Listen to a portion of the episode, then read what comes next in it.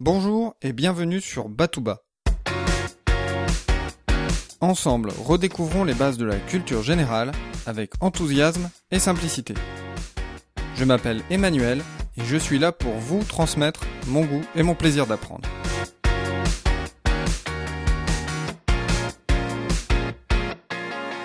Barack Obama est le 44e président des États-Unis.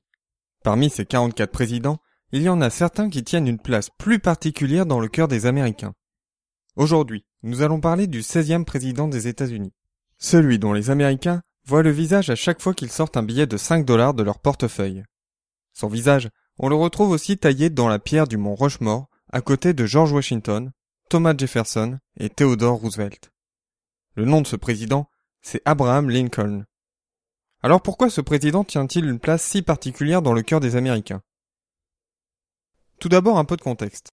Dans la première moitié du XVIIIe siècle, les États-Unis sont une jeune nation en formation. Rapidement, les États-Unis ne vont plus être cantonnés à une dizaine d'États regroupés sur la côte Est.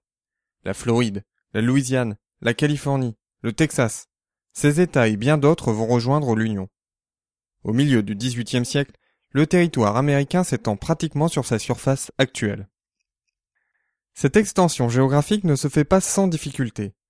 Face à un nord plus industrialisé, s'oppose un sud dépendant des exportations agricoles. Une question en particulier est au centre de cette division, la question de l'esclavagisme. Jusque dans les années 1860, des compromis ont toujours été trouvés pour maintenir l'unité de l'Union. Mais l'élection de Lincoln à la présidence des États-Unis va remettre en cause cet équilibre instable. Lincoln est à la tête d'un parti fermement opposé à l'esclavagisme. Craignant la remise en cause de l'esclavagisme, les États du Sud vont progressivement quitter l'Union et créer les États confédérés d'Amérique. Parmi les 15 États esclavagistes, 11 vont faire sécession et 4 vont rester fidèles à l'Union. Il ne reste plus qu'une étincelle pour mettre le feu aux poudres entre les unionistes du Nord et les confédérés du Sud. Celle-ci va avoir lieu le 12 avril 1861. En Caroline du Sud, un État qui a fait sécession, un fort reste fidèle à l'Union. Le bombardement du fort Sumter par les Confédérés va marquer le début de la guerre de sécession. Les unionistes vont mettre quatre ans à prendre le dessus. La guerre se termine le 9 avril 1865 lorsque le général confédéré Robert Lee se rend au général Grant lors de la bataille d'Appomattox en Virginie. Tout au long de la guerre, Lincoln aura une obsession maintenir l'union de son pays. La guerre n'est d'ailleurs même pas encore terminée que Lincoln pense déjà à la réconciliation.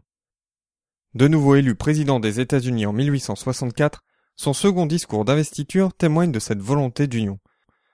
Je cite. Sans malveillance envers quiconque, avec charité pour tous, avec fermeté dans la justice, pour autant que Dieu nous accorde de voir ce qui est juste, efforçons-nous d'achever l'ouvrage dans lequel nous nous sommes engagés, de penser les plaies de la nation. Malheureusement, Lincoln n'aura pas le temps de travailler à la reconstruction de son pays. Il se fera assassiner quelques semaines après ce discours, le 14 avril 1865, au Ford's Theater à Washington DC, par un sympathisant sudiste. Lincoln ne s'est pas contenté de maintenir l'union de la nation. Lincoln a aussi été le principal instigateur de l'abolition de l'esclavage. En septembre 1862, il va établir la proclamation d'émancipation, qui libère au 1er janvier 1863 les esclaves se trouvant dans les États en rébellion. Mais cette proclamation est précaire. Souvenez-vous, certains États esclavagistes n'ont pas fait sécession et sont restés fidèles à l'Union. Alors quid des esclaves résidant dans ces États La proclamation d'émancipation n'est donc qu'un premier pas, et Lincoln va œuvrer pour que l'esclavage soit définitivement aboli des États-Unis. Il va notamment avoir un rôle clé auprès de la Chambre des représentants pour qu'elle vote le 13e amendement de la Constitution des États-Unis en janvier 1865. Le 13e amendement sera finalement ratifié par les États le 18 décembre 1865. Laissez-moi vous lire la section 1 de cet amendement. Ni esclavage, ni servitude involontaire, si ce n'est en punition d'un crime dont le coupable aura été dûment convaincu, n'existeront aux États-Unis ni dans aucun lieu soumis à leur juridiction. Son destin tragique, sa détermination à maintenir l'unité de la nation et l'abolition de l'esclavage font de Lincoln une des figures les plus emblématiques des États-Unis. Pas étonnant que le Lincoln Memorial de Washington accueille environ 6 millions de visiteurs par an et soit, en 2011, le monument le plus visité aux États-Unis. Le Lincoln Memorial est d'autant plus symbolique que c'est à l'ombre de ce monument que Martin Luther King Jr. prononcera son discours le plus célèbre, I Have a Dream. Nous avions évoqué ce discours dans l'épisode 17 de Batouba.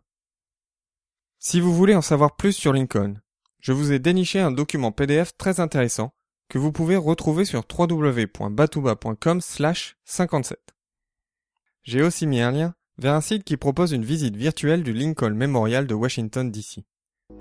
Je vous dis à dimanche prochain. D'ici là, restez enthousiastes, prenez soin de vous et de ceux qui vous entourent.